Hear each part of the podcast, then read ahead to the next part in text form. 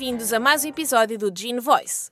A convidada deste episódio dispensa apresentações porque é já por nós bem conhecida. É a doutora Joana Oliveira.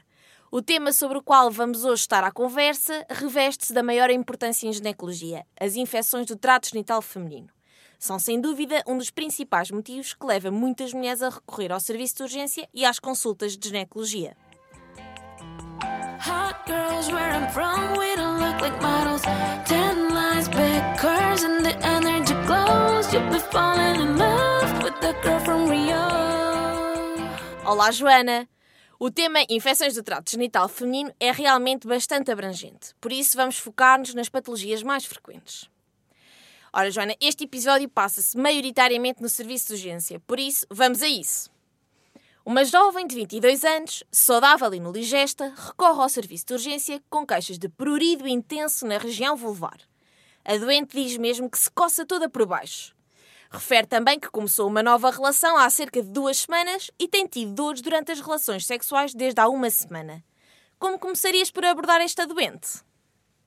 Olha, muito boa tarde, Mariana. Novamente juntas num podcast e com estas expressões tão típicas das nossas doentes. Pronto, como sempre, na medicina, devemos sempre iniciar por uma completa e pormenorizada da história clínica, claro, sempre focada na história e na sintomatologia ginecológica, não esquecendo de interrogar sobre os hábitos de higiene, o ciclo menstrual e, evidentemente, devemos questionar sobre o tipo de contracepção, a atividade sexual uh, e também sobre comportamentos sexuais de risco. Finalmente, devemos realizar um exame ginecológico minucioso à observação, notas, marcada edema e eritema das mucosas e ao exame com o espéculo, a presença de leucorreia branca inodora tipo requeijão. Estes sinais são a favor de que diagnóstico, Joana? Olha, são sinais muito típicos de candidíase vulvovaginal. E então, se adicionas a esses sinais o prurido que esta, esta jovem se queixa que é um dos sinais cardinais da candidíase, acabaste de enumerar os principais sintomas referidos pelas mulheres que são infectadas por cândida. Nem mais. Joana, tu achas que existe sempre um fator de risco identificável? Bem, essa pergunta tem rasteira. como sempre, e aqui podemos aplicar a palavra sempre, dizemos aos nossos alunos na medicina que não existe o sempre nem o nunca e que, na, e que a medicina não é uma ciência exata. E por mais que se pratique uma medicina baseada na evidência, existirá sempre uma exceção para fugir à regra. Nem sempre estão presentes fatores de risco. Mas, claro, quando eles estão presentes, mais facilmente nos fazem suspeitar de possível agente etiológico. Olha, por exemplo, aquelas mulheres que utilizam pensos higiênicos diários e roupa interior sintética, por exemplo, calças muito justas. Claro que, ao, ao favorecer a umidade, vão potenciar o crescimento de fungos.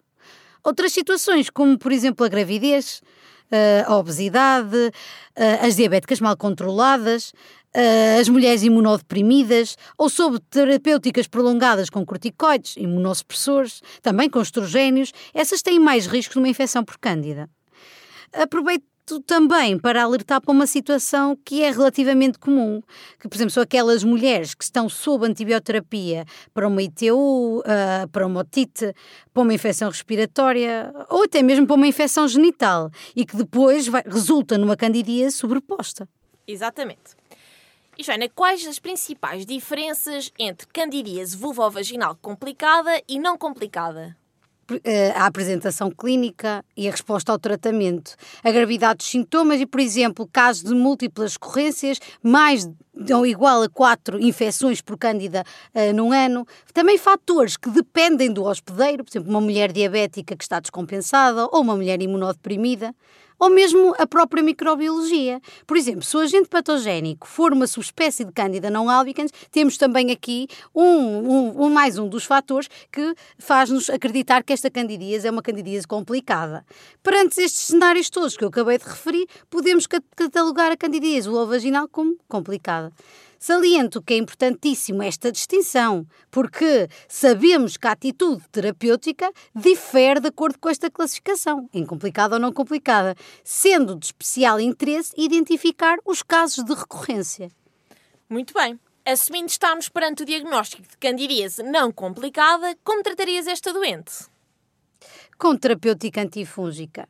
As vias de administração oral e vaginal são igualmente eficazes Uh, e uma vez, como sabes, que a via oral apresenta mais efeitos secundários, numa candidíase não complicada, a terapêutica adotada é a vaginal. Frequentemente optamos pela terapêutica oral em dose única, concomitantemente com a terapêutica tópica. E este sim é o esquema mais eficaz. O importante aqui é não tratar apenas a vulva, porque o reservatório de cândida é vaginal. E se não fizermos um tratamento adequado, temos um aumento da recorrência. Na verdade, cerca de 80 a 90% dos pacientes que cumprem o plano terapêutico apresentam uma resolução do quadro clínico. Claro que devemos sempre aconselhar uh, uma higiene adequada dos genitais, com água fria, produtos com pH neutro e, nos casos das mulheres diabéticas, promover o bom controle metabólico. E Joana, esta doença é considerada uma doença sexualmente transmissível? Não, não. Então não teríamos de tratar o parceiro sexual desta doente? Bem, uh, sabemos que apesar da candidíase não ser considerada uma infecção de transmissão sexual, cerca de 10% dos parceiros referem sintomas genitais concomitantemente, como é o caso da balanite. Uh, e nestas situações, sim, faz sentido tratar o parceiro sexual. Joana, estás agora na consulta de planeamento familiar.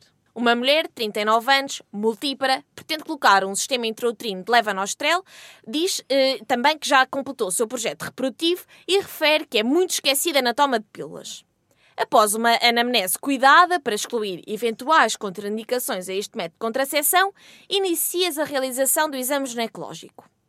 Sentas-te para iniciar o exame ginecológico e sentes um odor horrível, a peixe podre, e perguntas à doente: ela responde que isso a tem incomodado muito e até pensa que as pessoas que estão ao lado dela sentem o mesmo cheiro. Perante estes sinais, de que vulvovaginite suspeitarias? De uma vaginose bacteriana. Exato. E, e é frequente haver mulheres assintomáticas com vaginose bacteriana?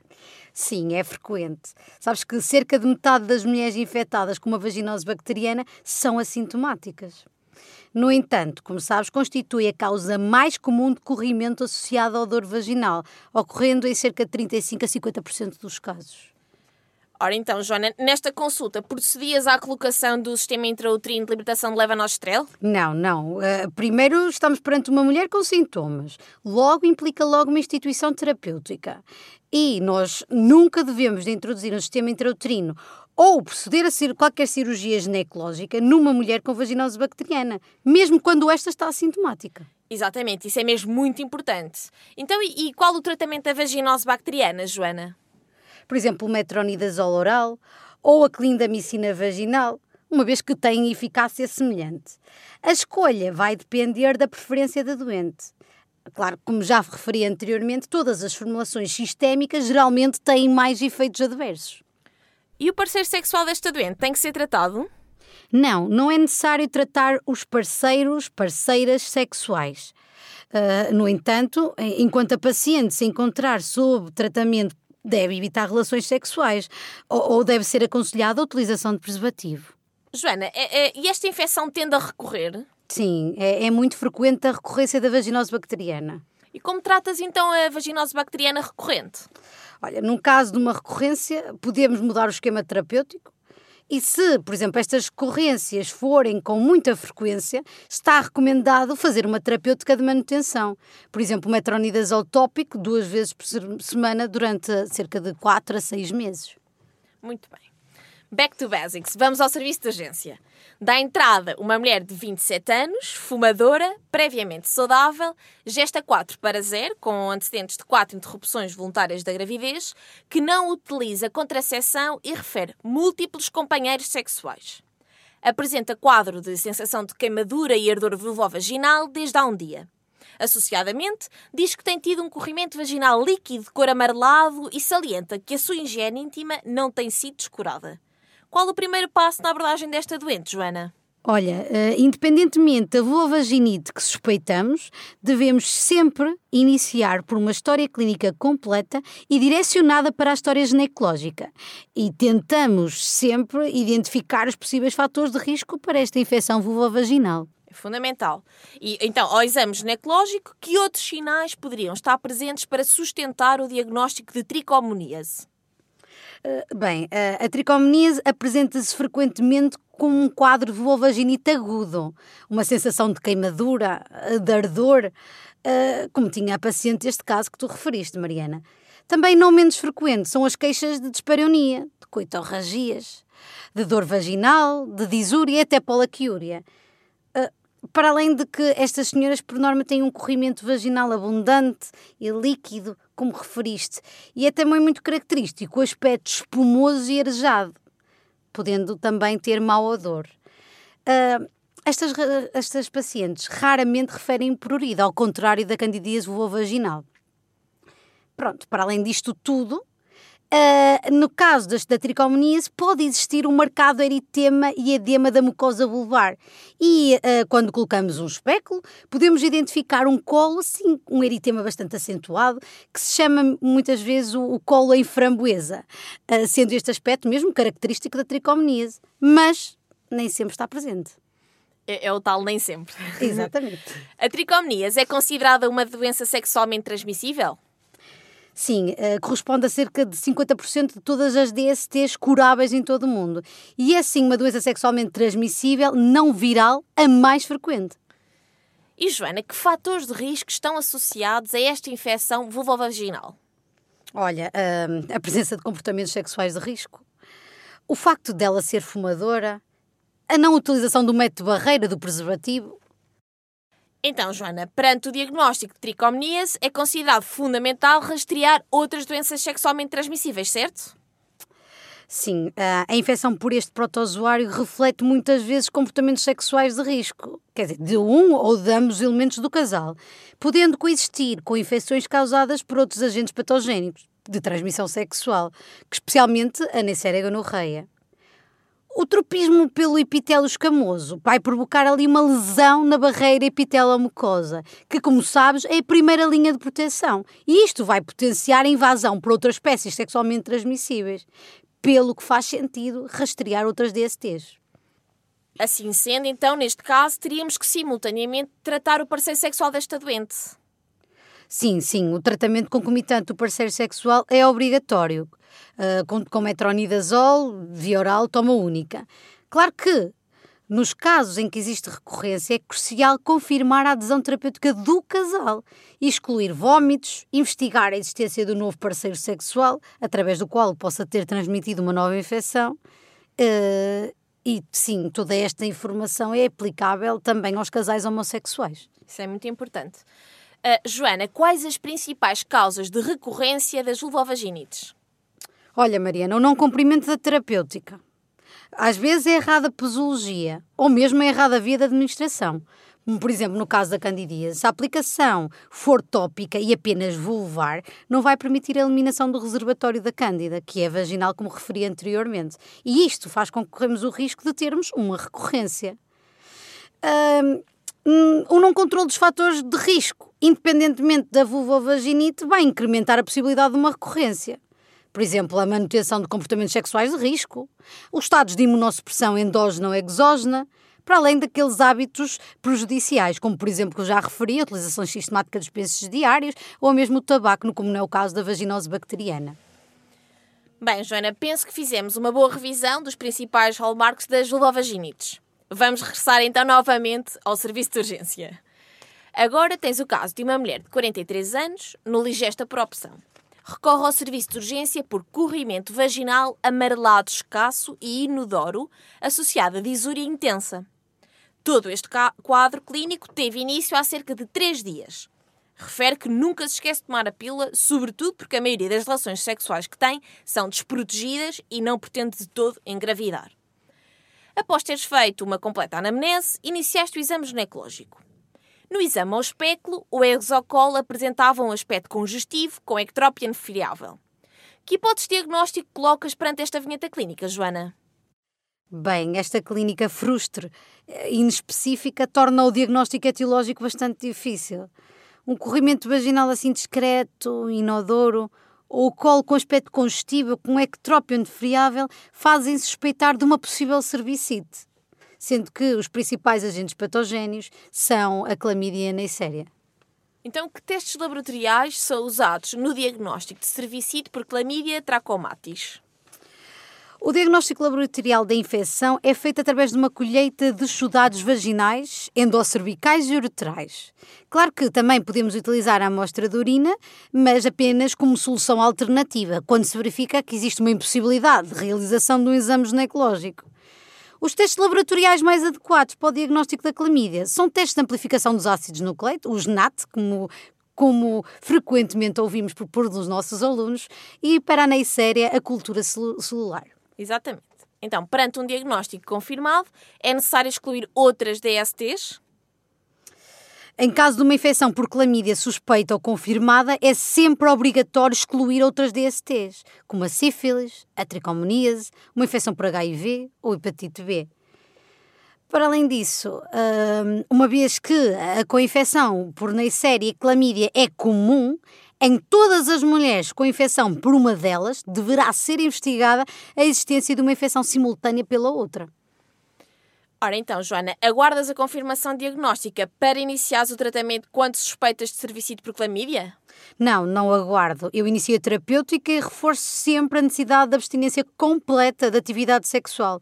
E claro que o tratamento do parceiro sexual é obrigatório. Isso é realmente mesmo muito importante. Então, Joana, que complicações estão associadas a esta infecção? Olha, pode resultar numa doença inflamatória pélvica, aguda ou mesmo crónica, e, consequentemente, a morbilidade associada, a dor pélvica crónica, a salpingite, infertilidade, uh, abscesso tubo-ovárico ou gravidez ectópica. Estão também descritas complicações mais graves e a longo prazo, uma vez que a salpingite crónica por clamídia tem sido implicada na etopatogenia do cancro do ovário. As resistências aos antibióticos, o, o, tratamento inadequado ou mesmo a ausência de tratamento dos parceiros sexuais pode levar à recorrência desta infecção e mesmo à sua cronicidade, aumentando, claro, a, a probabilidade de evolução para quadros de infertilidade e até mesmo de cancro. Joana, sabendo que é frequente a co-infecção clamídia com Neisseria, como podemos tentar distinguir clinicamente, claro, estas duas entidades? Olha, eh, na verdade, clinicamente é impossível distinguir o agente responsável pela infecção. O quadro clínico é geralmente pouco exuberante, ou estas mulheres podem mesmo ser assintomáticas. Uh, daí a necessidade de implementar rastreios para a clamídia, pois, como referi anteriormente, a infecção crónica e não tratada pode potenciar a evolução para quadros de infertilidade e cancro.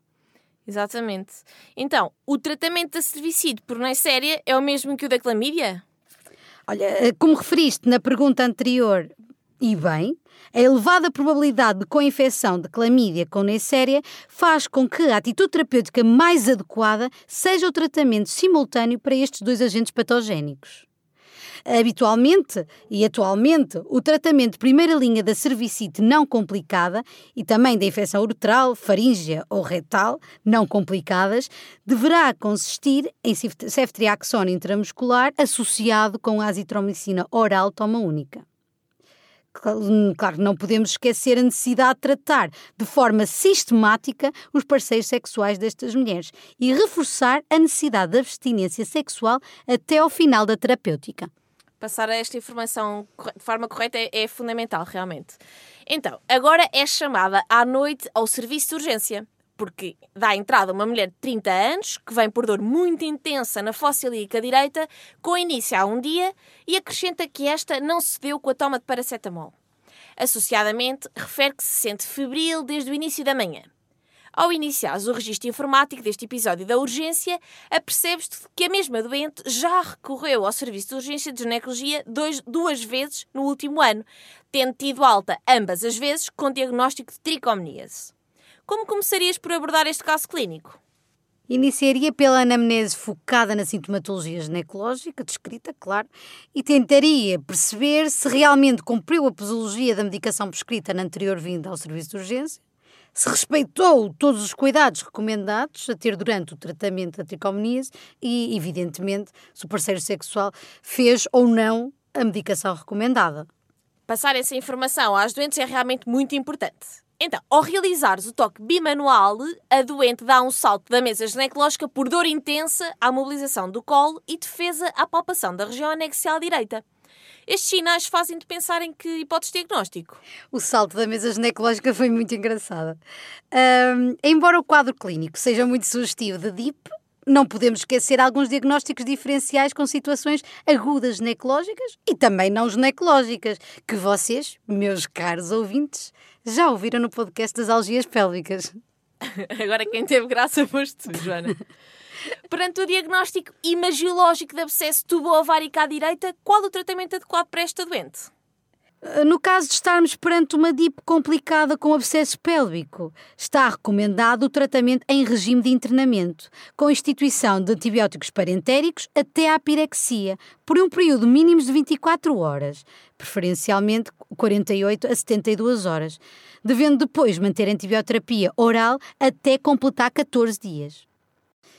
Se, na ausência de, de melhoria ou mesmo agravamento clínico em 2 a 3 dias de antibioterapia, existe indicação para uma abordagem cirúrgica, preferencialmente por laparoscopia. Exatamente. E o parceiro sexual desta doente também deve ser tratado? Os parceiros sexuais devem ser tratados, sendo essencial mesmo para diminuir, diminuir o risco de reinfecção. Joana, quais podem ser as consequências a longo prazo da doença inflamatória pélvica? Das consequências assim a longo prazo destaca-se a, a dor pélvica crónica, a infertilidade e mesmo a gravidez ectópica. Sem dúvida que esta patologia pode ter um impacto bastante negativo na vida de uma mulher. As infecções ignoradas, não diagnosticadas, não tratadas ou insuficientemente tratadas podem trazer consequências muito graves, não só na fertilidade, como também no campo da oncologia. Neste sentido, o Center for Disease Control and Prevention recomenda o rastreio anual da infecção em todas as mulheres sexualmente ativas até aos 24 anos. Em mulheres com idade superior aos 25 anos, o rastreio deve ser efetuado sempre que há fatores de risco, nomeadamente os que mencionámos ao longo deste episódio. É por isso é fundamental promovermos a literacia para a saúde, de forma, óbvia, a conseguirmos atuar de forma preventiva perante uma mulher com fatores de risco conhecidos. Joana, obrigada por nos teres proporcionado este momento super agradável e informativo. De nada, foi um prazer, Mariana. é sempre um prazer também estar à conversa contigo. Para quem nos está a ouvir, já sabem, não percam o próximo episódio.